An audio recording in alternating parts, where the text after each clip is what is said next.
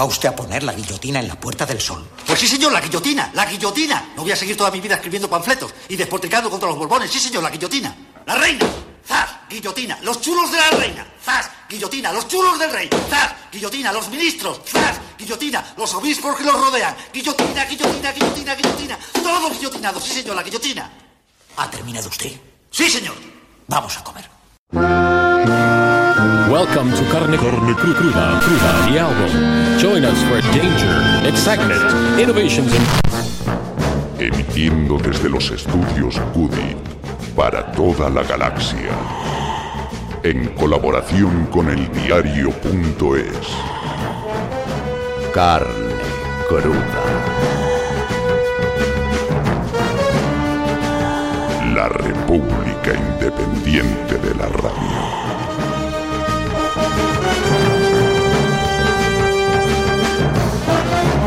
Casado y Rivera convocan una manifestación el próximo domingo para echar a Sánchez por aceptar un intermediario en la negociación con el independentismo. Abascal dice que asistirá. Claro, donde ve que hay pollo, ahí que va. Estos tres terminan autoproclamándose gobierno de salvación nacional y pidiéndole a Trump que le reconozca y que nos invada para rescatarnos del golpismo, como si lo viera. Pero los que más recuerdan a los golpistas son ellos, con su verborrea inflamada. Si fuera el 36, creería que están llamando al alzamiento. No descarto nada contra Sánchez por su alta traición a España, dice Casado, que no sé si amenaza con hacerse un máster o con tomar el Congreso en tanque. Luego es él quien compara al presidente con Tejero. Chupito. Lo que está ocurriendo es lo más grave que ha vivido la democracia española desde el 23F. Sobreactúa más que Pachino. Por favor, dadle una tila. Remata llamando ilegítimo al gobierno investido por el Parlamento. Está a un paso de hacerse un Guaidó en el balcón de Génova. Por su parte, Abascal dice que hay que echar a este gobierno traidor que está preso de los golpistas. Este es capaz de entrar a caballo en Moncloa y a lancear al presidente con la pica al grito de ¡Reconquista! A Rivera le ha dado tan fuerte con Venezuela que se cree un opositor. Hay que frenar a Sánchez en las calles, clama. Los que defendían que los gobiernos se cambian en las urnas ahora quieren cambiarlos en las manifestaciones. Autoproclamarse en un mitin es súper democrático si lo hace la derecha española o venezolana y un golpe de Estado si son los independentistas. Bueno, y así todo. Acusan a todo el mundo de golpismo, pero ellos son los que hablan como golpistas. Se proclaman constitucionalistas, pero no reconocen a un presidente investido en un proceso constitucional. Se denominan demócratas, pero quieren acabar con un gobierno legal y legítimo porque propone justamente dialogar, o sea, democracia. Dice Casado que el diálogo con Cataluña humilla a España, pero lo que humilla a España realmente es que su partido se financie ilegalmente con nuestro dinero, como ha dicho la Guardia Civil. Sí, Pedro Sánchez se ha inventado al relator, llámalo X, llámalo Lola, para contentar al independentismo que le amenaza con tumbar los presupuestos. Algo tenía que hacer para evitar elecciones. Lo que le molesta a la oposición, también a algunos varones antisanchistas, es que le funcione y que no haya manera de quitárselo de encima. Con razón, Sánchez va a publicar un libro que se llama Manual de Resistencia. El relator ni es un observador internacional ni significa reconocer la autodeterminación, solo iniciar un proceso político más allá del judicial. Ya veremos cómo, pero ya era hora. No nos dejemos llevar por el trío de histéricos, como por cierto han hecho algunos socialistas. Rajoy también tuvo mediadores con Cataluña, Aznar con lo que él mismo llamó Movimiento de Liberación Nacional Vasco. ¿Y qué pasó? Nada. Pero la derecha de este país es desleal en los conflictos cuando no gobierna. Creen que el poder les pertenece y que pueden comportarse como golpistas para recuperarlo. Privilegiados, este tema de los raperos son Zafaguirre les describe bien. De hecho, Abascal y Casado son eso, hijos de Aguirre. Es verdad, ángel de amor, que en este apartado estado nadie organiza el proletariado y se explota mejor. Se cree informado, se cree superior. El pavo está más preocupado por Venezuela que por la pensión de la abuela. Bendita alienación. Vuelvo directo de Alepo de estar con rebeldes a los que respeto. EKJ la yihad, AK-47 financias las balas, pagan las granadas que Europa les manda para desestabilizar. Te cuento mi plan. Financia partidos y medios que culpen a ese refugiado que viene por pan. Es una brecha social natural, no te compliques más que te lías. El hormiguero es gracioso, no el puto murciano ni ese Facu Díaz. Tengo mis mierdas, tengo mis días, los ricos también lloramos de risa. Tengo ajo infuso, queso, ya tú eres social favorito aquí preso. Tengo, tengo, tengo, tengo, tengo, tengo todo el power. Vengo lento dentro de mi tanque y tú con putas aguas. Coño, un poco de violencia, igual a Yo le tengo miedo a. Crudos días, bienvenidas y bienvenidos a la carnicería sonora, esta república independiente de la radio que emite en colaboración con el diario.es y la revista Yorokobu. Gracias a los oyentes que lo hacéis posible y nos hacéis sentir muy, muy afortunados. No existe nada más gratificante que ese país de mangante Robo y blanqueo a la plebe ignorante Con mi blanco guante zorra repugnante Dicen ilusos tras tus sudando sangre Pa' ganar tanto como lo que vale Con lo que cubro mi orongo Culo con piel de animales agonizantes en el ritmo como un nacional Entra en un instituto con cierto desprecio Buscando al cabrón que ha pintado viva Lenin Encima del Cristo del pueblo. Es un atentado contra lo sagrado Un pecado que en sí es perdone Mucho comunismo, mucho con los pobres Y luego todos con iPhones, cabrones Suben elogios cuando dono pasta Una organización solidaria ONG Me hundo en mi yate privado En mi playa privada, en tu coño privado Lo sé, de ricos y pobres todo eso era antes. Si vas a tocarme con guantes Ahora hay multimillonarios y muertos de hambre, hombre. No me envidies, no. No soy un minero, un becario de funcionariado, un lisiado o un estibador. Malditos privilegiados. Allí me colé y empresas privaticé. Coca-Cola para todos y un ere que te vas a comer. Vota Macron, vota Le Pen, Capital A o Capital B. Votas a Hillary o votas a Trump. Vota quien quieras, no tengo rival. No me puedes votar, pero tengo el poder. Sí, dígame, enciendes así. Ajá, son tus derechos. Dicen que no van a volver. El mejor equipo de la radio se ofrece este banquetazo. Eva López en el sonido, Violeta Muñoz en las redes, Celtia Tabeallo y Paz Galeana en la public comunicación, Álvaro Vega en la web y el vídeo, Rocío Gómez y Manu Tomillo en la producción y el guion junto al que os habla y dirige este barco pirata a la deriva. Javier Gallego. No existe nada más gratificante que ese país de mangante Robo y blanqueo a la plebe ignorante Con mi blanco guante zorra repugnante Dicen ilusos tras tus sudando sangre Pa' ganar tanto como lo que vale Con lo que cubro mi orongo Culo con piel de animales agonizantes Grito de viva España con un viva no responde si es hombre no es español si es español está currando en el grito de viva España con un viva no responde si es hombre no es español si es español está currando en Londres No encuentro trabajo porque resulta que puse un perfil en Infojob y nadie me contrata. Crisis business, porque eso no es buscar trabajo. Porque a día de hoy, si lo necesitas, hay hasta abogados que echan currículums en el McDonald's. Retrato de estos privilegiados hijos de Aguirre que solo salen a protestar a la calle cuando alguien intenta una solución política al problema de Cataluña. Porque si el problema de Cataluña se soluciona, pues dejan de ganar votos a su costa. De la crisis catalana, del relator y del juicio al procés que empieza la semana próxima, hablamos con el diputado de Esquerra Republicana en el Congreso, Joan Tardá. Nosotros eh, mantendremos eh, aquello que hemos dicho desde siempre.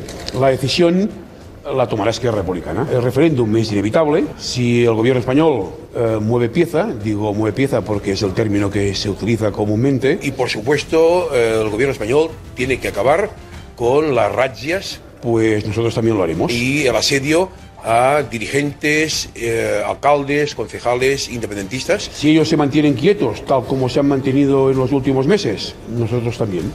No hay, no hay ningún secreto, porque la fórmula Sánchez, la fórmula de un nuevo estatuto, lo que hace es dejar al margen al 50% de los catalanes que no son autonomistas. Si el gobierno se mueve en el ámbito judicial y se mueve en el ámbito de ir avanzando hacia una solución que integre a todo el mundo y es evidente que no se puede dejar al margen a nadie, ni a los autonomistas ni a los independentistas. Nosotros nos moveremos y pondremos lubricante a los engranajes. Joan Tardá, diputado y portavoz de Esquerra Republicana en el Congreso. Bienvenido, crudos días. Buen día, buenos días. Buen día. ¿Cómo es esa solución que eh, acoge a todo el mundo, constitucionalistas, independentistas? Bueno, pues asumiendo el principio de realidad. Asumiendo el principio de realidad. La realidad es que en la Cataluña de hoy hay una buena parte que es independentista y una buena parte que no lo es.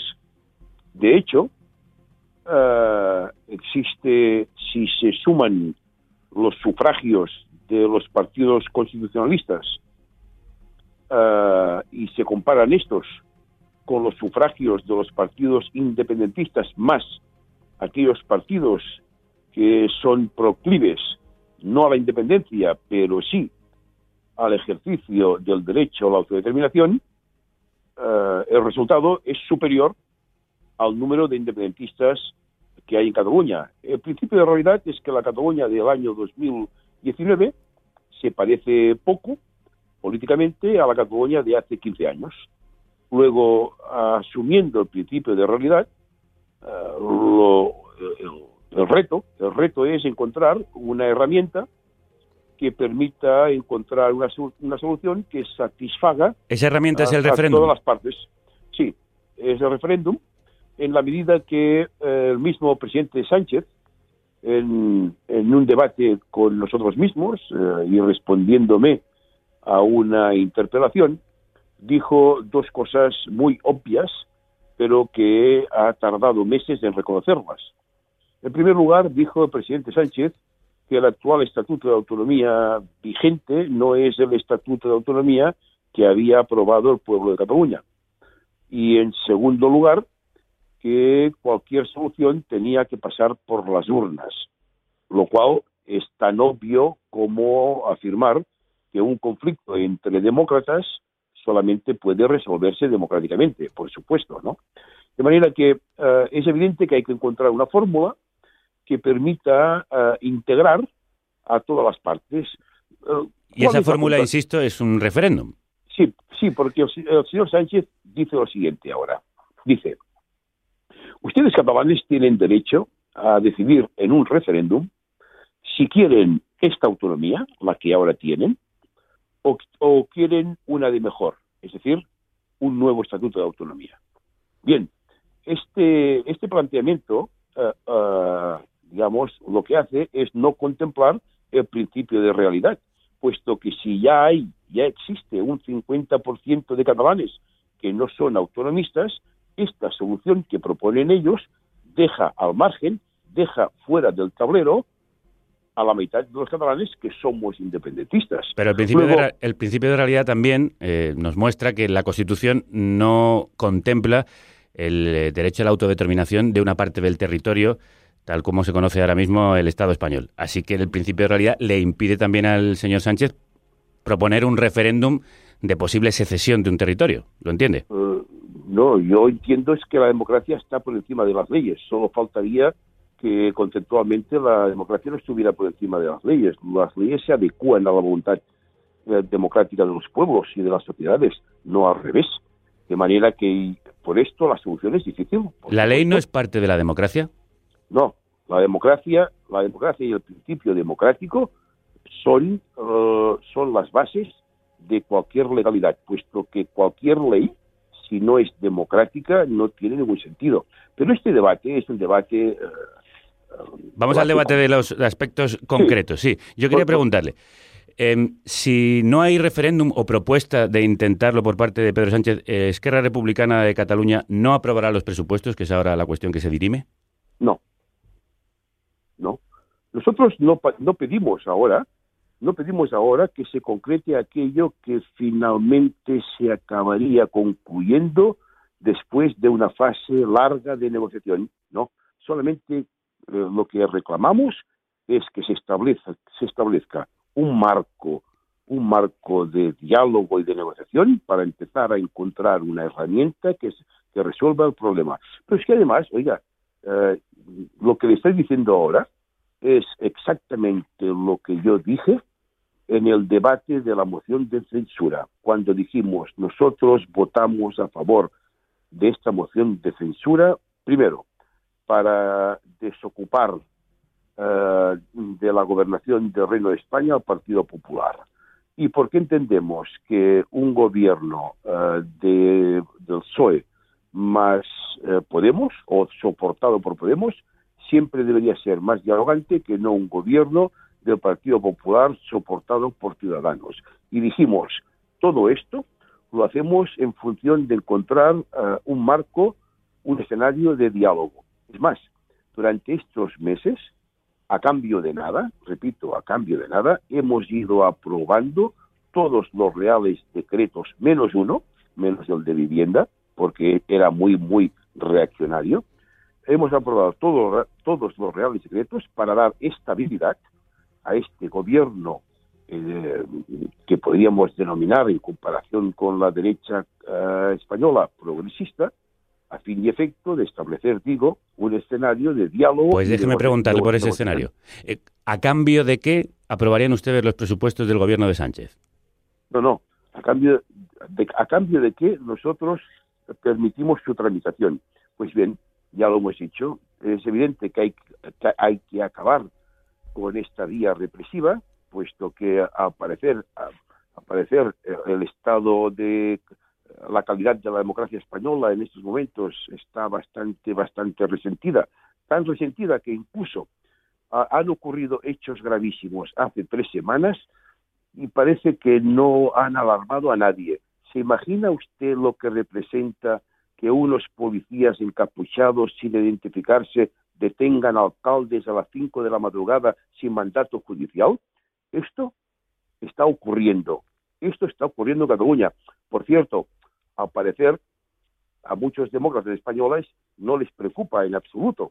Repito, eh, policías encapuchados, sin mandato judicial, deteniendo de madrugada alcaldes elegidos democráticamente. A muchos De sí nos preocupa, que- pero yo le, le pido por favor que se concentre Sí, en la pregunta bueno, que le he pues- hecho. Las condiciones que le ponen al gobierno de Sánchez repito- para aprobar esos repito- presupuestos. Le repito que acabe, acaben con las razias y con el asedio policial de un sistema judicial y un sistema policial que al menos algunos sectores parece que se han externalizado o se han independizado del Estado democrático. Sí.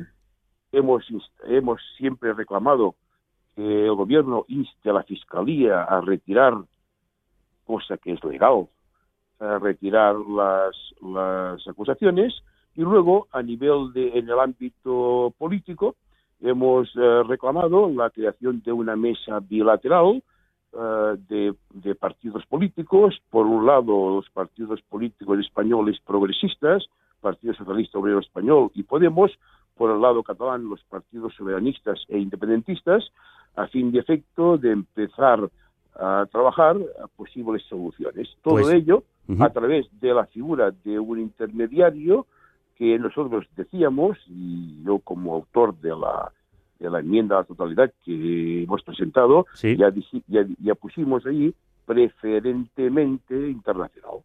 Pues déjeme por partes porque son varias las condiciones y muy interesantes las preguntas que me parece que hay que hacer al respecto. Como usted ha dicho, eh, está en la potestad del, Gobierno eh, pedir a, a la Fiscalía que interceda en el juicio al proceso. Pero ustedes están en contra de judicializar la política. ¿Están, sin embargo, a favor de politizar la justicia? No, yo estoy a favor de que se aplique la legalidad. Y el estatuto de la Fiscalía permite instar y desinstar. De hecho, el señor Rajoy, utilizando el artículo 4, apartado 8 del estatuto de la Fiscalía, instó al, al fiscal Daza, hoy difunto, a actuar en contra de los dirigentes del proceso. Por interés público, eh, la- el gobierno puede instar o desinstar a la Fiscalía ¿Y a qué quiere a que inste eh, el Gobierno a la Fiscalía? pues a retirar las las, las inculpaciones de un de una instrucción que es una verdadera farsa, tal como quedará demostrado a lo largo del juicio. Todo ha sido una verdadera farsa basada en la voluntad de escarmentar y de atemorizar a la ciudadanía catalana y es evidente que, oiga, eh, mire, eh, eh, el señor, el señor Pascual Sala es un docto magistrado que ya está en sus vejeces biológicas y ha sido ha sido presidente del Tribunal Constitucional, ha sido presidente del Tribunal Supremo y dijo que no veía ni sedición, ni rebelión, ni malversación. Dudo que personas como Pascual Sala, digamos eh, eh, ya una persona emérita, eh, se jugase todo su prestigio después de, de haber presidido el Tribunal Constitucional y el Tribunal Supremo, eh, afirmando de forma categórica lo que eh, muchos otros eh, constitucionalistas han dicho, que todo es una pura patraña. También es cierto que hay otros juristas que dicen lo contrario, algunos de ellos de, mucho prestigio supuesto, y, de posición relevante. En su opinión, proclamar de manera unilateral la secesión de una parte del territorio, la independencia de Cataluña, no es ningún tipo de delito del ordenamiento jurídico español. Fue un acto, un acto parlamentario, fue un acto parlamentario producto de otras anomalías anteriores.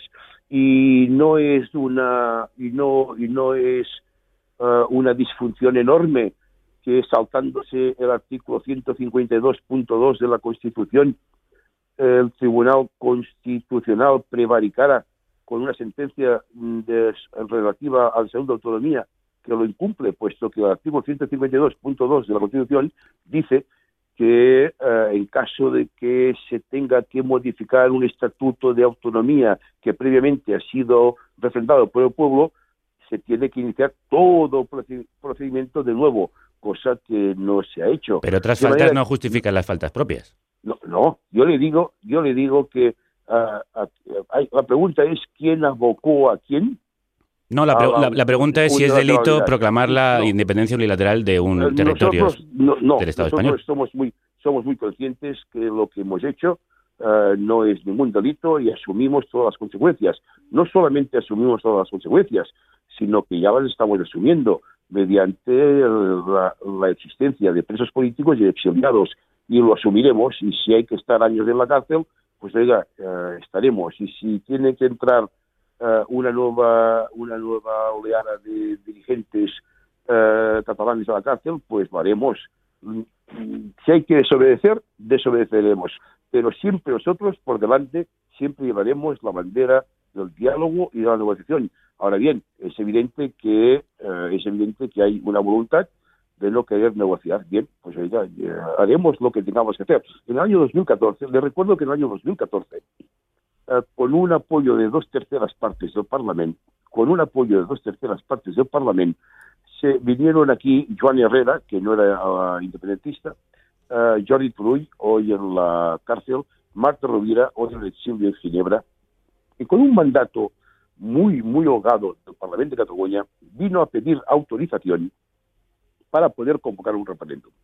La respuesta, la respuesta de la inmensa mayoría del Congreso de Diputados no fue no estamos de acuerdo, pero estamos dispuestos a hablar de una solución, sino fue un no rotundo y ni tan solo admitieron a trámite la demanda. Vamos- Esto ocurría en el año 2014. Vamos al manera que- 2019. Sí, no, no, no, pero, pero oiga, pero es que, es que... ah, Bueno, eso ocurría con el gobierno del PP y sabemos que además en el ordenamiento jurídico español no está previsto que haya un referéndum de autodeterminación de una parte del Bueno, territorio. pues- pero yo quiero preguntarle por el momento actual, ya que decía usted que no hay vía de diálogo, sin embargo parece que el PSOE por lo menos abre un- una puerta. La vicepresidenta Carmen Calvo dice que ha llegado el momento de buscar una salida política a la crisis catalana. El soberanismo no tiene la mayoría social en Cataluña, como todos sabemos, por resultados electorales, y se hace necesario que en ese plano se sigan poniendo también sobre el diálogo los elementos también de discusión. Y uno de los- elementos, condición de la que usted me hablaba, era ese intermediario, mediador, o lo que el gobierno ha dado en llamar relator. ¿Para usted es necesaria esa figura? Perdone una cosa, pero es que yo no puedo aceptar que se digan falsedades. Adelante, pues ¿cuál, cuál- ¿qué falsedades han dicho? los partidos constitucionalistas sacaron el 42% de los votos. El 42. Los independentistas el 48. Los, el resto eran partidos políticos que abogan por la República Catalana dentro de la República Española. Es decir, no es verdad. Bueno, ahí hay, No ahí- Los posiciones intermedias. No nos vamos a No, enfrascar no, otra vez pero- en esa guerra de cifras que siempre hay. Pero, perdone, pero lo, que no pueden decir es que no- los que han sacado el 42%, PP, PSOE, Ciudadanos, no pueden decir que tienen ellos la mayoría, la mayoría social. Bueno, dicho esto, Va- dicho vamos a la pregunta, sí, al relator Sí. que le, le decía. ¿Para usted es necesaria esa figura? Hombre, a ver, eh, lo importante, lo importante es el marco. ¿Y para qué sirve el marco? Normalmente los intermediarios, nosotros no hablamos de relator, hablamos de intermediario, Los intermediarios eh, tienen, eh, son interesantes, sobre todo no en la fase del diálogo, sino en la fase de la negociación. Eh, en todos los en todos los procesos que ha habido parecidos, eh, las fases son tres: una primera fase de diálogo, una segunda fase de negociación y una tercera fase de acuerdos. Eh, normalmente los intermediarios son imprescindibles cuando se alcanza la fase de la negociación, puesto que es cuando la- las partes ya se conocen, se reconocen y, eh, digamos, empiezan a, a- a- a concretar cuestiones. Sí, es importante. Bien, Es importante. Y es Es importante. porque ustedes no se fían del gobierno. No, porque no tiene nada que ver una cosa con la otra. Porque son dos mesas. Hay una mesa que es la mesa de los gobiernos, la mesa de los gobiernos, que son las comisiones bilaterales, que están constitucionalizadas y están institucionalizadas y forman parte de la relación y de las fórmulas de cooperación y colaboración que establece el Estatuto de Autonomía. Y luego hay una mesa de partidos políticos, una mesa de partidos políticos conformada por aquellos partidos políticos que creen y están empeñados en encontrar una solución, que a nuestro ente- entender son, por parte española, eh, Podemos y Partido Socialista Obrero Español, y por parte catalana, los partidos soberanistas e independentistas. Pero, señor Tardá, esto me parece contradictorio con lo que decía usted al inicio de una solución para todos. Eh, ¿Es democrático negociar el futuro de Cataluña sin todas las fuerzas, obviando, entre otras, a la que más votos tiene, que es Ciudadanos?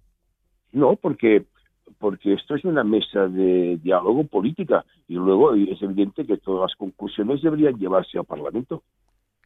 Pero ¿por qué no está en esa negociación o diálogo político todos los catalanes representados? Porque Ciudadanos o Partido Popular también representan a los catalanes. Porque esta es una mesa que nosotros reclamamos entre la izquierda española y los partidos independentistas. Ya, pero explíqueme por, explíqueme, explíqueme por qué excluye a parte de la ciudadanía catalana en el No, es futuro que- de Cataluña. Eh, ¿Cómo? A ver un momento. Estoy diciendo que es una, rela- una relación política entre los, partidos. Los partidos políticos tienen la libertad de relacionarse con, con otros partidos políticos eh, y no tienen por qué relacionarse con todos los otros partidos políticos. Esto es una mesa de no tiene no tiene nada de institucional. Es un acuerdo entre fuerzas políticas, como hay acuerdos entre fuerzas políticas que se presentan a las elecciones. Para proponerlo después en el Parlamento catalán. O en el Parlamento español. El Parlamento español, claro. Y luego, evi- evidentemente, en el Parlamento español, todos los españoles eh, decidirán o no decidirán. Solo faltaría que los partidos políticos, o acaso Vox Ciudadanos, Vox Ciudadanos y Partido Popular no acuerdan ni tienen mesas de diálogo y negociación para actuar políticamente. Ahora Por sí lo he entendido. Bien, entonces, eh, en la otra mesa, la que reunirá a los gobiernos eh, español y catalán, eh, ahí es donde vería usted la necesidad de un observador, mediador, relator. No, no, no, no. El relator, el mediador, es en la, en, en, en la, en la, de, en la mesa política. Ah, vale. Eh, la, la otra es la, la, la mesa consecuente del estatuto, como todos, como tienen todas las ciudades autónomas. Bien, ¿y no es ahí donde la Generalitat y el presidente Torra quiere que haya también un mediador? Pues no. No. No, no, no. Está confundido. Bueno, bien, no, Eh, no solo estoy confundido yo, creo que la mitad de la ciudadanía española, por lo menos con el, No, no, el fuego y la inflamación de ciertos discursos, tenía esa bueno, sensación. bueno, no, no, porque esto ya, esto ya está institucionalizado. Ahí van los secretarios. Sí, a la bilateral, a la- a- a la bilateral. Esto, Eso es, es. Esto, esto hace 35 años que funciona. Sí, sí, bien, bien. No, tiene, aquí no, no, no, esta Estaría- estaría- esta bien. Esta, esta figura no está contemplada en, en el marco estatutario. Pues estaría muy bien que ustedes lo explicaran esto eh, de la manera tan clarificadora que lo ha hecho usted aquí, porque creo que la mitad de, de este país ahora mismo está con una enorme angustia, no sabe muy bien lo que está pasando ahí. Bueno, porque ahora vuelven los pelayos. Sí, pues de eso quiero preguntarle. La derecha ha convocado para este domingo una manifestación.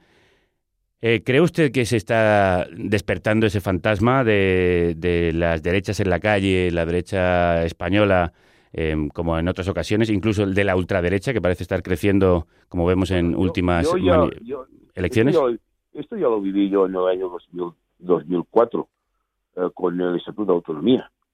Y acuérdese de las grandes manifestaciones que le montaba la derecha a Zapatero a cuento del aborto, a cuento eh, de las relaciones con la Iglesia, etcétera.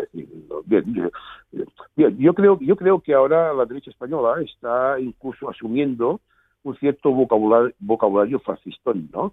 Eh, incluso un vocabulario, digamos, de, de la época franquista, oír hablar de celón, de alta tradición, eh, todo esto me parece que es eh, este lenguaje que además en el imaginario, es cierto que en el imaginario de, de, la derecha española y también en, parte de las clases populares españolas, por desgracia, existe el imaginario de, de, de, de lo, anticatalán. Y resulta que Cataluña forma parte forma parte del discurso que amalgama las derechas, pero si ahora cogiéramos una, una portada del ABC del año 32, pues serían exactamente igual que, eh, que las de ahora. Es decir, las portadas del ABC del 32 son de hablar de alta tradición porque España está vendida a Cataluña porque se ha aprobado un estatuto de autonomía, que es decir, es lo de siempre. Sí. Y señor Tada, ¿no tienen ustedes miedo de que si tumban los presupuestos del Partido Socialista vuelva esa derecha a gobernar en España? Bueno, la derecha nunca se ha ido. No, no, pero que gobierne, que llegue al gobierno. Ya, ya, ya, ya. Bueno, la pregunta es muy hecho, concreta. De hecho, sí, sí. Uh, hombre, nosotros, uh, en la medida que podemos, hemos uh, ayudado a la izquierda española, siempre. siempre votamos al lado de Podemos, al lado de, del PSOE, ellos al revés, ¿no? siempre por nuestro republicanismo. Nosotros, aun cuando sea con una, una pinza en la, nariz, en la nariz, votamos a favor de, del PSOE. Ahora bien, ellos a cambio han formado parte del triunvirato del 155. Uh, bien, uh, es evidente que el, señor uh, Pedro Sánchez convocará las elecciones cuando lo considere oportuno. Lo que no haremos nosotros es, cuando sabemos exactamente lo que nos interesa más y lo que nos interesa menos, lo que no haremos nosotros es alterar nuestra posición. ¿Qué les interesa más? A nosotros nos interesa un escenario de diálogo y de negociación evidentemente, y, y, también ser capaces de denunciar ante el mundo, en la medida que podamos, ante la sociedad española y ante la sociedad uh, catalana, que si no se resuelve uh, democráticamente el conflicto existente hoy entre las partes Cataluña y el Reino de España, no solamente vamos a sufrir mucho los catalanes, sino que por desgracia sufrirá también la democracia española, porque creo que es, eh, incuestionable que a medida que la solución en Cataluña, en vez de ser democrática es represiva, también se va resintiendo la democracia española. Eh, bien, eh, lo que debería preocupar, también creo yo, es cómo afecta todo ello a, a, la calidad de la democracia española. Y en Madrid, yo, que hago bastante vida en Madrid, uh, siempre oigo hablar del problema catalán, el desafío catalán, el, el, el, la cuestión catalana. Oiga, ¿esto no es la cuestión catalana o es la cuestión española? Eh, parece como si como si fuera el problema de los catalanes. Están ustedes en una encrucijada difícil porque tienen que elegir entre... Hace, hace, hace muchos años. Mire si, mire si estamos en una, en una situación difícil, que tenemos al presidente de nuestro partido en la cárcel y al secretario general en el exilio. Fíjese, si nos hubieran dicho hace pocos años que hombres demócratas estuviéramos perseguidos y tendríamos que huir a miembros importantes de un partido democrático como el PSOE, al señor Lambani y al señor Paje, pedir nuestra ilegalización, es decir, un partido democrático pide la ilegalización de otro partido democrático. Fíjese, fíjese sí. si estamos fatal. Ahora vamos a eso y al juicio del Prusés que comienza la semana que viene. Pero antes quería preguntarle por este, esta encrucijada en la que ustedes se hayan decidir entre el diálogo con un gobierno que podría facilitarlo, pero si ustedes tumban los presupuestos, podemos ir a una derecha que no va a permitir ningún diálogo y que va a ir solo por la vía judicial. Pues, pues resistiremos. ¿A ustedes les conviene más, les conviene no, no, más cuanto peor, mejor? No, no, no, no, no, porque esto va en contra del ADN de nuestra manera de ser los catalanes. No, nosotros siempre hemos optado por las vías cívicas, pacíficas y democráticas y movilizadoras desde el civismo y desde la desobediencia cuando hace falta. Desobediencia civil y pacífica. No, no es verdad. Nosotros enarbolamos siempre la bandera del diálogo. Ahora bien, si hay que resistir, resistiremos. Resistimos durante 40 años de dictadura y en situaciones muy difíciles, pues oiga, eh, si hay que resistir, resistiremos. Y si, hay, y si Oriol Junqueras tiene que estar años en la cárcel, pues estará años en la cárcel. ¿Cómo le- Y nosotros, y nosotros no vamos a descarrilar, ¿eh? Vamos- no vamos a, descarrilar. Es decir, lo que no haremos es dar pie a aquello que pretenden eh, desde la derecha española y algunos sectores del PSOE. ¿Cómo le- convertir el proceso catalán en un problema de orden público. ¿Cómo le explican a los catalanes que rechazan un presupuesto en el que la inversión en Cataluña ha subido un 66% y se convierte en la comunidad que más inversión pública va a recibir en 2019? ¿Cómo, cómo explica el PSOE a los catalanes que sus representantes legítimos eh, elegidos en las urnas están en la cárcel? Ya, pero yo estoy haciendo una pregunta a Esquerra Republicana de Cataluña. Pues mire, ¿Cómo le explica a los pues- pues- catalanes que están rechazando el mejor presupuesto que ha tenido Cataluña en los últimos años? Pues que nos estamos jugando las libertades. Pero las libertades también se juegan y se garantizan cuando hay una buena sanidad, una buena educación, unas instalaciones. Efectivamente, efectivamente. Pero las libertades democráticas y los derechos civiles están muy por encima de todo ello. Lo que pasa es que esto, cuando afecta a otros, se, se trivializa. ¿Qué pasaría si el señor, si el señor Pedro Sánchez... No, yo no estoy trivializando la sanidad, No, no, la no, educación y todo esto me parece fundamental, los si servicios públicos y sociales. Y si el señor Pedro Sánchez estuviera en la cárcel, ¿qué harían los socialistas? Si la señora Susana Díaz estuviera en el exilio, ¿qué harían los socialistas? ¿Estarían redactando enmiendas para un presupuesto o estarían hablando de la libertad democrática? Pero igual es que, eh, aunque es verdad que está en, en mano del gobierno pedir a la Fiscalía General del Estado que tome una posición, no está en manos del gobierno liberar a los presos catalanes. Bueno, pero el gobierno español ha sido parte, ha sido parte de esta represión que hemos sufrido. De manera que mm, Bueno, el gobierno oiga, del Partido Popular, no parece que Sí, bueno, el gobierno de- del Pedro Sánchez todavía no ha aplicado ningún 155, aunque en su momento se alinease a favor. Pero en este momento el gobierno actual no parece formar parte de esa represión.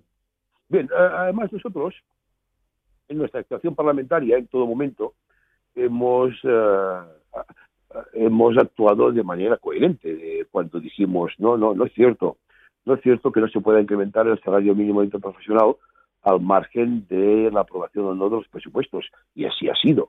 Y hemos eh, colaborado en todo aquello que compete al, al progreso y al beneficio de las clases populares y a- a- a la recuperación de todo aquello que se degradó con la crisis económica en relación al estado de bienestar. Déjeme que No, vayamos al- al- ah, Oiga, sí. nosotros com- complejos de estos no tenemos. Bien, déjeme que vayamos al juicio del, del procés que empieza el próximo 12 de febrero.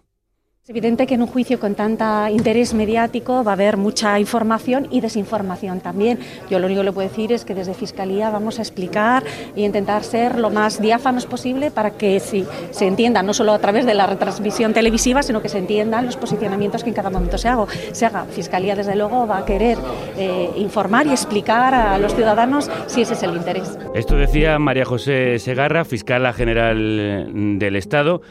¿Ustedes creen que es necesario que haya observadores internacionales a pesar de que se va a transmitir eh, a través de mm, las televisiones e Internet? Sí, sí, sí. Sí, porque cuanto a más transparencia y más claridad, eh, mejor. Pero si hay De hecho, transparencia, si lo estamos viendo, ¿no hay transparencia? Sí, no, no hay transparencia porque se ha hecho una instrucción chapucera de parte, falsificando y distorsionando eh, informes. La policía ha actuado y la Guardia Civil ha actuado eh, de parte. Hay, eh, hay eh, la instrucción del número, la instrucción del juzgado del número 13 de Barcelona sacará los colores a la justicia española, tal como se ha hecho, de manera que el juicio, el juicio va a servir para que salgan a reducir cómo y de qué manera se han hecho eh, se han hecho las cosas. Y, por ejemplo, eh, se restringe, se restringen, eh, al parecer, no se aceptan que algunos testigos que son interesantes para evaluar Por ejemplo, aquello, sí, mire, todo aquello que tiene que ver con la violencia el 1 de octubre. del 1 de octubre. Se ha reclamado, por ejemplo, que especialistas internacionales eh, avalaran, avalaran y, y evaluaran, eh, por ejemplo, de la, de la policía británica, evaluara cómo y de qué manera eh, ellos ven la actuación policial el día 1 de octubre y no se ha permitido. Es decir, cuanta más transparencia, creo que es mejor. De hecho, de hecho, la justicia española debería ser la primera interesada a que no se le pudiera, eh, digamos, eh, no se le pudiera acusar de nada, ¿no? Respecto a falta de transparencia. ¿Reconoce la legitimidad eh, de este tribunal y el resultado que salga de ese juicio? Pues la verdad sea dicha, nosotros creemos que la justicia española en su élite está muy podrida, absolutamente podrida. La separación de poderes no existe, o muy poco. Más bien existe un reparto de poderes, que la sentencia no está escrita, pero ha sido inspirada desde el inicio bajo, bajo, um, bajo el guion de que hay que escarmentar a los catalanes, hay que escarmentarlos para que, para que arríen las velas al menos durante una generación. Uh, la, razón clara es uh, la, brutalidad de pedir uh, 25 años de cárcel por delito de, de rebelión. Y sí, la verdad es que mm, creemos que todo está ya diseñado. Y entonces, que, entonces... Y creo que y creo que además creo que además uh, con una con un sesgo muy ultraderechista en algunos sectores de la judicatura y, y en ese sentido, pues sí, más o menos por aquí, sí. ¿Reconocerán el resultado?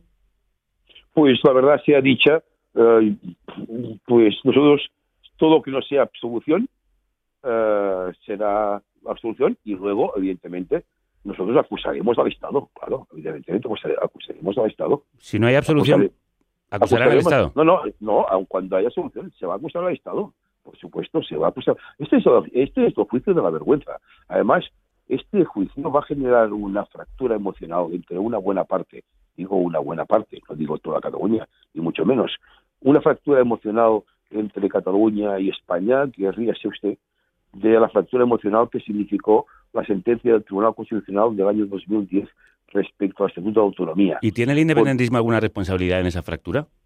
Pues yo diría, yo diría que no. Yo diría que no, uh, aun cuando... ¿Ninguna? Uh, bueno, ninguna. Oiga, en los conflictos sociales, políticos, las ciencias sociales no son una ciencia exacta. Es decir, lo que sí, lo que sí es cierto que el independentismo ha cometido errores, como el constitucionalismo ha cometido errores. ¿Cuáles? Entonces, eh, mire, entonces, eh, mire, todo lo que ha ocurrido en Cataluña en los últimos años ha sido algo que no estaba previsto, porque a veces la historia, como un caballo desbocado, coge velocidad. Y cuando, eh, cuando las eh, en las fases en, en las que eh, la historia coge velocidad, los partidos políticos, los movimientos sociales, son protagonistas de un presente vertiginoso y en función de este presente vertiginoso cometen errores sí, cierto, se cometen errores. Le preguntaba uh, cuáles han sido los errores fundamentales del independentismo. Creer, creer que, que la respuesta del Estado español uh, sería más de diálogo que no autoritaria y represiva. ¿Y llevar a la sociedad catalana con esa creencia hacia una situación de ruptura o conflicto social? Yo no, no, que, no, es, no es parte de esa conclusión. Niego que esto exista. La sociedad catalana no está fracturada, la sociedad catalana está tensa, como está tensa la sociedad española. No está fracturada, ni mucho menos.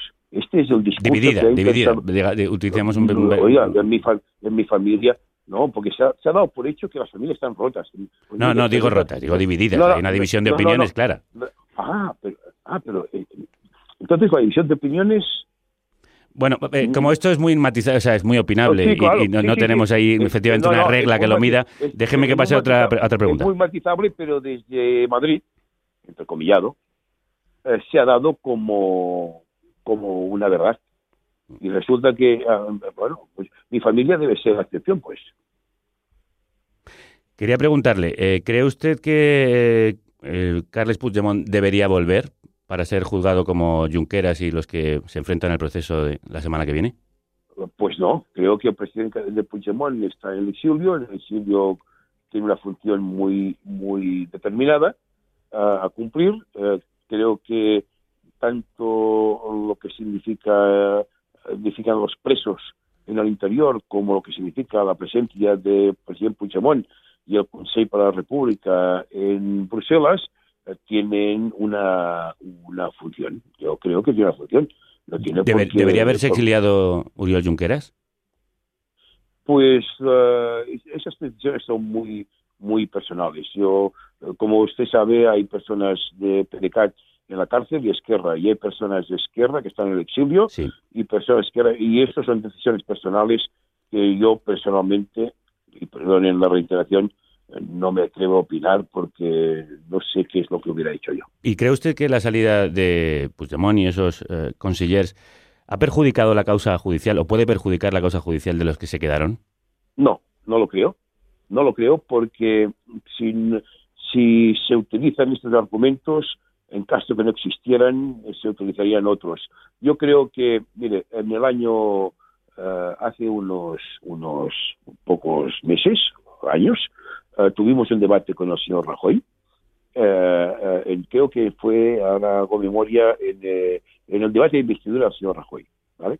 Y entonces yo le planteé dos, una cuestión. Le dije, mire, a nuestro entender, de manera muy subjetiva, señor Rajoy, ante esta cuestión hay dos maneras de resolverse.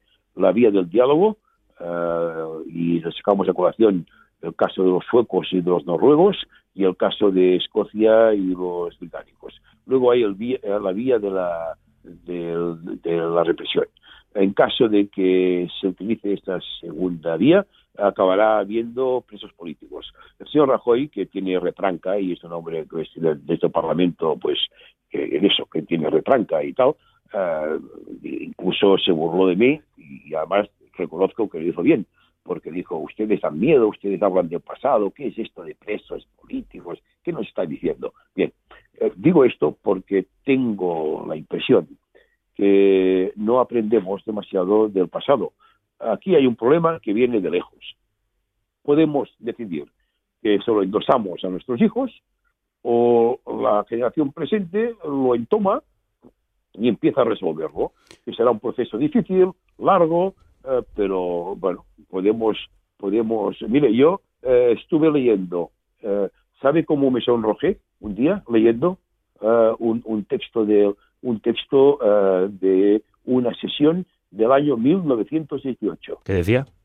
No, una sesión cuando los catalanes llevaron en el año 1918 eh, el primer proyecto de Estatuto de Autonomía, eh, con un castellano distinto, entonces un castellano mucho más rico y más ampuloso tal. Los argumentos de unos y de otros eran los mismos que utilizamos ahora, los mismos.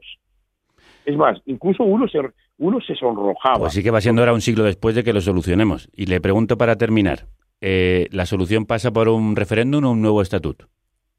Yo creo que la solución pasa por un referéndum en, los, en el cual los catalanes decidan si quieren un nuevo estatuto o quieren la independencia. Bien. Y para terminar, una última pregunta. Mm, ¿Está ahora más dividido el independentismo desde que apareció la querida nacional del señor Puigdemont y ustedes van por otro lado que cuando empezó todo este proceso? No, yo diría que no. Lo que pasa es que hay un sector nacionalista que se está refundando. Se está refundando y cuando... Pero tampoco tienen sector- ustedes conclusiones iguales. De hecho, algunos abogan más por la unilateralidad y ustedes están más por el diálogo. Sí, bueno, porque nosotros somos que republicana en Cataluña. Nosotros no somos un partido nacionalista. Somos un partido republicano, socialdemócrata, profundamente antifascista, pero sí, pero ellos se están refundando. Pero lo importante es que hay unidad de acción. Es decir, un gobierno eh, que no es monocolor. Y evidentemente nosotros no confundimos la unidad de acción con la unidad electoral, razón por la cual eh, nosotros electoralmente nos presentamos solos, no en frentes nacionales. No bueno, antes se presentaban juntos. no, en una sola ocasión, en una sola ocasión, cuando, en una sola ocasión, cuando eh, hicimos unas elecciones eh, de carácter plebiscitario. Bien. Pero no, no vamos a ir juntos a las municipales, no vamos a ir juntos a las europeas, etcétera. Señor Tarda, ¿cómo están los presos? ¿Ha hablado con ellos últimamente? Sí, sí, sí, sí. He hablado con ellos porque he ido a verlos, a todos. Eh, bien, eh, hombre, eh, digamos, y siempre digo que los que tienen hijos pequeños creo que lo pasan bastante peor que los que tienen los hijos mayores, ¿no? Pero, pero bien. ¿Qué le dice que- Junqueras? Muy bien, lo tiene todo, tiene muy interiorizado cuál es el papel que tiene que asumir. Eh, es un hombre, digamos, eh, es un hombre de convicciones eh, profundas eh, es un hombre pues que, que, que más bien eh, anima, eh, lo, cual, lo cual es un poco contradictorio, ¿no? Porque al final tú sales de, de la celda de verlo y parece que, que salgas tú más, más triste que él, ¿no? Pero bien, es un hombre firme, eh, Carlos Forcadell también, son, bueno, es que, es que se puede estar de acuerdo no políticamente con, con ellos, ¿no?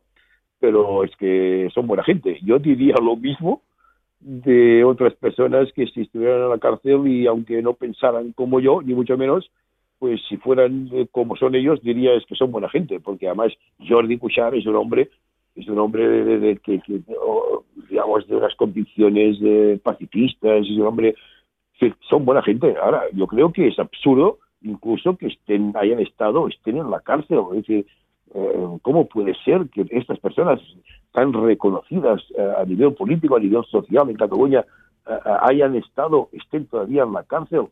Pues no sé, no se entiende. Ah, Bueno, se entiende, porque creo, por la, incluso, perdone la expresión, porque hay sectores, digo sectores, que están ejerciendo la venganza.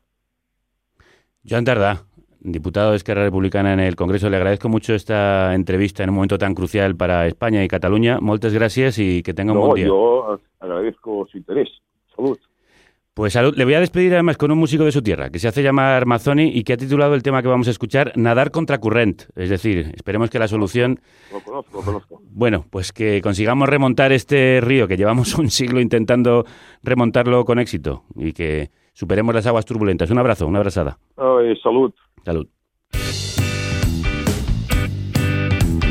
és un peix en aigües turbulentes però no et fa por nedar contra corrent al cap dels anys t'has adonat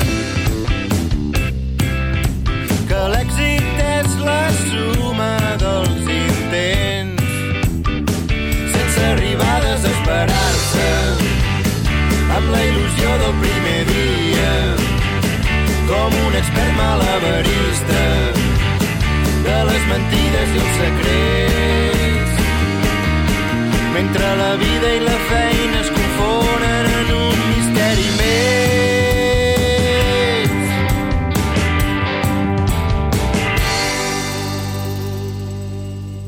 De la crisis catalana a la venezolana, de la que nos habla metafóricamente la última hora que nos trae desde la cruda realidad nuestro corresponsal.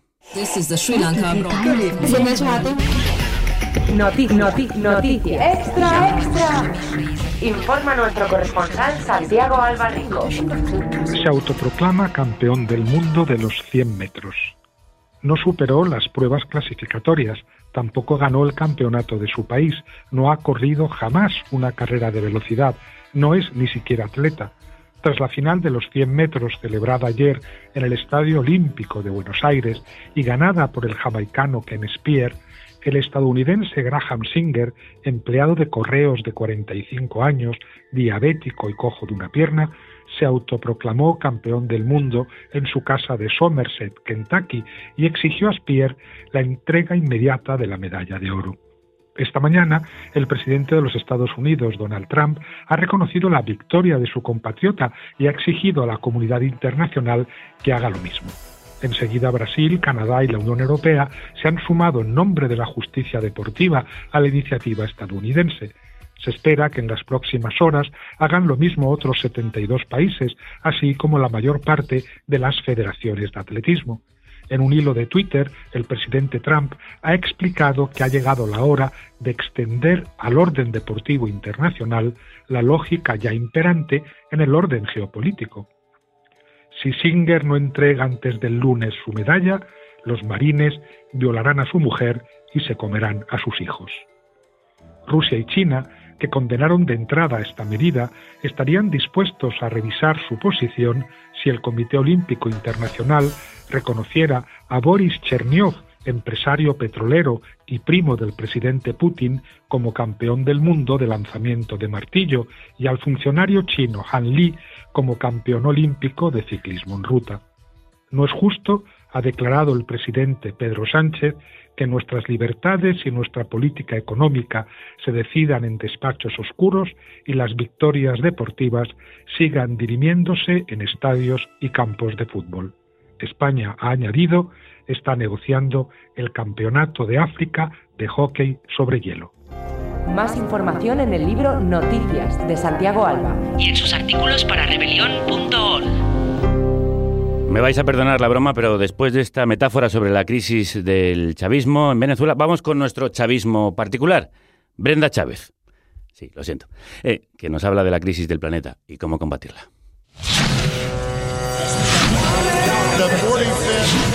Consuma crudeza. Es el mercado, amigo. Con la colaboración de Triodos Bank. Financiamos el cambio social positivo. De la mano, como siempre, de Brenda Chávez, Crudos Días, Crudos días, Javier. que hoy nos va a hablar de un tema que ya hemos tratado, pero en el que vamos a seguir profundizando y sobre todo ofreciendo alternativas y opciones para que vosotros y vosotras como consumidores podáis atajar esta cuestión, la de los microplásticos. Sí, porque es un tema candente. La Fundeo, Fundación del Español Urgente, lo nombra la palabra del año. Y nada tiene que ver ni con la micropoesía ni con el microteatro. Son minúsculos fragmentos, esferas o filamentos de 5 milímetros de longitud o de diámetro que provienen de los plásticos de la ropa sintética o acrílica como el nylon o el poliéster, de las pinturas plásticas, de los, neuma- de los neumáticos, están en la mayoría de cosméticos convencionales y también en la comida, porque los peces los confunden con el plancton y los ingieren. Y además no se filtran completamente en las plantas de tratamientos de agua e incluso ya hay estudios que los detectan en las heces humanas. Sí, de eso estuvimos hablando con eh, científicos en nuestro programa de ciencia, pero creo que además tienes datos que aportarnos de la cantidad de plástico que se está produciendo. Pues sí, porque en Europa se produce 58 millones de toneladas de plásticos y se generan 25 millones de toneladas de estos residuos. Y como sabes, los plásticos que se degradan formando estos microplásticos son derivados del petróleo, un sector poderosísimo que se resiste a perder su hegemonía, pese a que las energías fósiles son la primera causa del cambio climático. Ahí le has dado. bueno, además muchos envases plásticos que vemos contaminando el entorno pertenecen a muy pocas multinacionales que los usan masivamente, lo cual también explica por qué están ahí. Efectivamente, Greenpeace hizo una auditoría en 42 países constatando que muchos son de Coca-Cola, PepsiCo, Danone, Nestlé, Unilever, Colgate Palmolive, entre otras. Curiosamente, hace poco estas y otras marcas han lanzado una iniciativa para atajar el asunto, pero según algunos entes como Greenpeace, es poco concreta y efectiva, es decir, parece una especie de greenwashing, un lavado verde de imagen para quedar bien ante la sociedad.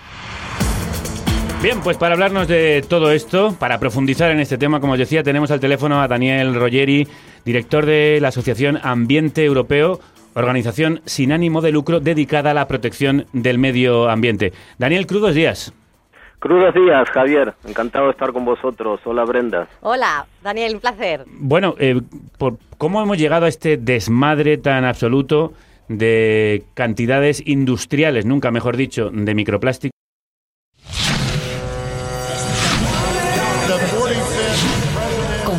Crudeza. Es el mercado, amigo. Con la colaboración de Triodos Bank. Financiamos el cambio social positivo. De la mano, como siempre, de Brenda Chávez, crudos días. Crudos días, Javier. Que hoy nos va a hablar de un tema que ya hemos tratado, pero en el que vamos a seguir profundizando y sobre todo ofreciendo alternativas y opciones para que vosotros y vosotras como consumidores podáis atajar esta cuestión, la de los microplásticos. Sí, porque es un tema candente. La Fundeo, Fundación del Español Urgente, lo nombra la palabra del año. Y nada tiene que ver ni con la micropoesía ni con el microteatro. Son minúsculos fragmentos, esferas o filamentos de 5 milímetros de longitud o de diámetro que provienen de los plásticos de la ropa sintética o acrílica como el nylon o el poliéster, de las pinturas plásticas, de los, neuma- de los neumáticos, están en la mayoría de cosméticos convencionales y también en la comida, porque los peces los confunden con el plancton y los ingieren. Y además no se filtran completamente en las plantas de tratamientos de agua e incluso ya hay estudios que los detectan en las heces humanas. Sí, de eso estuvimos hablando con eh, científicos en nuestro programa de ciencia, pero creo que además tienes datos que aportarnos de la cantidad de plástico que se está produciendo. Pues sí, porque en Europa se produce 58 millones de toneladas de plásticos y se generan 25 millones de toneladas de estos residuos. Y como sabes, los plásticos que se degradan formando estos microplásticos son derivados del petróleo, un sector poderosísimo que se resiste a perder su hegemonía, pese a que las energías fósiles son la primera causa del cambio climático. Ahí le has dado. bueno, además muchos envases plásticos que vemos contaminando el entorno pertenecen a muy pocas multinacionales que los usan masivamente, lo cual también explica por qué están ahí. Efectivamente, Greenpeace hizo una auditoría en 42 países constatando que muchos son de Coca-Cola, PepsiCo, Danone, Nestlé, Unilever, Colgate Palmolive, entre otras. Curiosamente, hace poco estas y otras marcas han lanzado una iniciativa para atajar el asunto, pero según algunos entes como Greenpeace, es poco concreta y efectiva, es decir, parece una especie de greenwashing, un lavado verde de imagen para quedar bien ante la sociedad. Bien, pues para hablarnos de todo esto, para profundizar en este tema, como os decía, tenemos al teléfono a Daniel Rogeri, director de la Asociación Ambiente Europeo, organización sin ánimo de lucro dedicada a la protección del medio ambiente. Daniel, crudos días. Crudos días, Javier. Encantado de estar con vosotros. Hola, Brenda. Hola, Daniel, un placer. Bueno, eh, por, ¿cómo hemos llegado a este desmadre tan absoluto de cantidades industriales, nunca mejor dicho, de microplásticos en nuestros mares y qué efectos tiene sobre nuestra salud y el medio ambiente? Bueno, es la sociedad de usar y tirar que inauguramos en los años 50. Eh, que nos parecía fenomenal, esa sociedad que prometía comodidad, este, usamos, tiramos, nos reparamos, nos limpiamos, nos lavamos, nos planchamos, y que hoy nos demos cuenta que se nos está viniendo encima, que hemos estado todas estas décadas disparándonos en nuestro propio pie, esa comodidad de esas décadas ahora no, la, la estamos pagando, ¿no? Eh, lo que está claro, lo que está claro es que esos plásticos que están por todos lados y cada semana nos enteramos de que el tema es peor de lo que pensábamos la semana anterior. Esos plásticos no son inocuos, ¿no? Y eso hay que dejarlo claro. No tendremos que cometer el mismo error que cometimos con el cambio climático durante décadas, ya han pasado más de 30 años, que hay cambio, que no hay cambio, que hay pero que no hay, mareando un poco la perdiz con ese tema y hemos perdido tiempo es, está claro que esos plásticos que están en el medio ambiente y que entran, como acaba de decir Brenda, a, la cadena trófica, lo inundan todo, están en el agua, en la sal de mesa, hasta en la miel, eh, no tienen por qué estar ahí. Entonces a mí me basta, por más de que eh, las investigaciones, algunas investigaciones digan, bueno, podría tener un efecto quizá, o sea, a mí me basta con que estén dentro de la cadena trófica en nuestro cuerpo humano, en nuestro sistema, y creo que es algo que tenemos que transmitir a la ciudadanía para poder hacer eh, un cambio grande. Bueno, de hecho, acabas de decir el caso de la miel, que nos sorprende muchísimo que haya llegado hasta ahí, pero es que en el agua del grifo europea existe una prevalencia de un 72% de ellos. ¿Qué efectos puede estar teniendo para nuestra salud? Que estamos comiendo y bebiendo plástico. A ver, el tema, eh, los estudios indican de que el, el, ese plástico actúa como un disruptor hormonal o endocrino. ¿Qué quiere decir esto? En dos palabras, que vuelven locas a las hormonas wow. cuando están en el cuerpo. De, ¿Y de dónde viene esta, esta, este efecto de disrupción? El plástico tiene no solo una toxicidad, a ver si lo explico, por ejemplo, tiene su propia toxicidad porque es un derivado del petróleo, ¿verdad? Luego, si ese plástico ha estado, y es el tema nuestro, que estamos muy enfocados en el tema de las basuras marinas, ha estado en el mar, ese plástico absorbe como si fuera un imán al estar en el mar la toxicidad que está en el agua de mar, que sabemos que tiene toxicidad. Por eso a una mujer embarazada, lo primero que le dice la matrona, oye, deja de comer o reduce los, los pescados que están altos en la cadena trófica, emperador, atún, etcétera, etcétera. Y luego tiene otra toxicidad también añadida, que es la toxicidad que se le agrega en la industria, que son los aditivos, ¿no? Que pueden ser, por ejemplo, eh, antioxidantes, retardantes de llamas, pigmentos, etcétera. Que esa toxicidad añadida, esos químicos añadidos, no es anecdótico, pueden llegar incluso hasta representar el 4% del peso de un objeto de plástico determinado, ¿no? Entonces, como bien explicó Brenda, eso está, la, la fauna marina lo, lo, lo, lo, ingiere, está en la cadena trófica, llega a nosotros porque somos consumidores finales esa cadena trófica, pero además está en todos lados, está en las prendas, está en las alfombras, cuando nosotros caminamos esas alfombras, las de alguna manera eh, las rozamos, eh, esas microfibras que no que son diminutas, microscópicas que no podemos ver, no las vemos, pero están, están en la ropa, con el uso de la ropa, lavarlo, están en el aire, sí, eh, por eso llegan a la miel. Daniel, hablando de que están en la ropa, los análisis indican que en una chaqueta de poliéster puede arrojar casi un millón de microplásticos en cada lavado, que una bufanda acrílica puede arrojar unos 300.000 y unos calcetines de nylon unos 136.000. Barbaridad. Tremendo. Sí. Ahora, Espe- eso nos te, te iba a cuenta- preguntar, Daniel, ¿se puede minimizar este impacto comprando prendas de tejidos naturales? Por supuesto, por supuesto, pero el problema es que cada vez hay menos prendas de tejidos naturales, los precios de las prendas hechas de plástico son mucho más baratas, entonces aquí hay que hacer un trabajo tremendo de concienciación, por un lado, de la, del, del consumidor, pero tampoco no quiero pasar el mensaje del consumidor es el responsable y tiene la responsabilidad, la carga de, solucionar este, este problema, ¿no? Este, por supuesto que podemos aportar mucho. Quizá uno de los problemas ambientales donde el consumidor puede hacer más, este, eh, pero, pero también creo que hay que trabajar con políticas públicas para de alguna manera regular e incluso prohibir, aunque no somos amantes de las prohibiciones, pero creo que, que habría que prohibir algunos plásticos que están en algunos este, eh, productos, sobre todo aquellos productos cosméticos de belleza.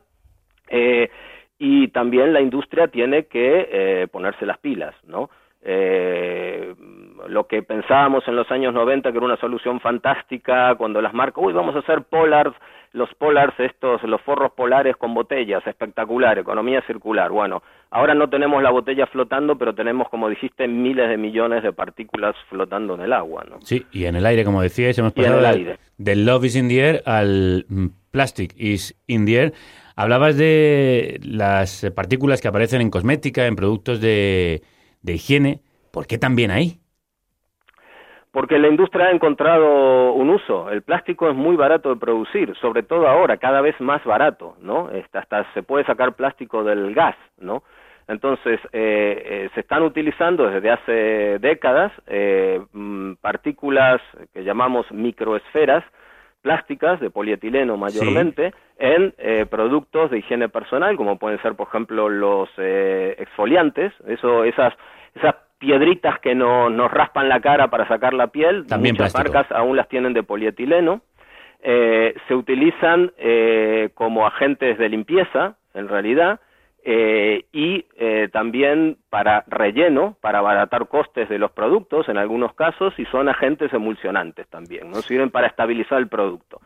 Pero, por ejemplo, con este caso, yo no, no podría culpar para nada ni poner responsabilidad en el consumidor, porque yo cómo gestiono una pasta de dientes que tiene microsfera de polietileno, cómo gestiono un esfoliante que tiene microsferas de polietileno, imposible, puedo gestionar una botella, puedo gestionar una bolsa, una colilla de cigarrillo, pero cómo gestiono eso, y ahí somos partidarios de la, de la prohibición, por supuesto, ¿no? hay una responsabilidad política, de las políticas públicas y de la industria determinada. Me parece ridículo que en el siglo XXI tengamos productos que no podamos manejar los consumidores y que, estén emitiendo esta cantidad de plástico que llega directamente al mar. ¿no? Efectivamente, Daniel. Y además vosotros eh, estáis coordinando en España la campaña internacional Bit de Microbits, con la que los consumidores pueden usar una aplicación móvil para escanear los cosméticos para saber si tienen estas microsferas de las que ibas hablando. Cuéntanos un poco esto. Sí, exactamente. Creemos que ahí el consumidor, como dije antes, puede hacer muchas cosas y para eso eh, estamos coordinando la campaña internacional de Bit the Microbits, que quiere decir como démosle caña a las microsferas, ¿no? Un poco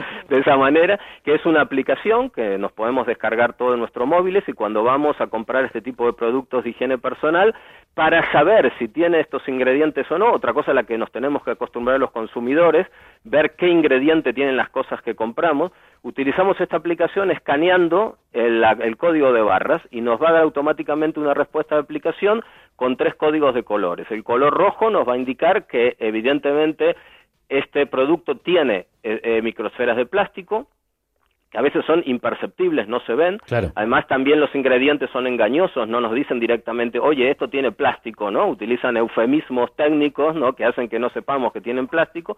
Nos puede dar un código naranja que indica que el producto tiene plástico, pero la empresa está trabajando en la minimización o en el retirado del plástico, o nos puede dar el código verde que indica que este producto está libre de plástico. Pero hay una segunda función, eso es más a nivel personal, que es que nos puede dar un código gris, que quiere decir de que ese producto no está en la base de datos de la Fundación Plastic Soup que lleva la- esta campaña que llevamos aquí en España.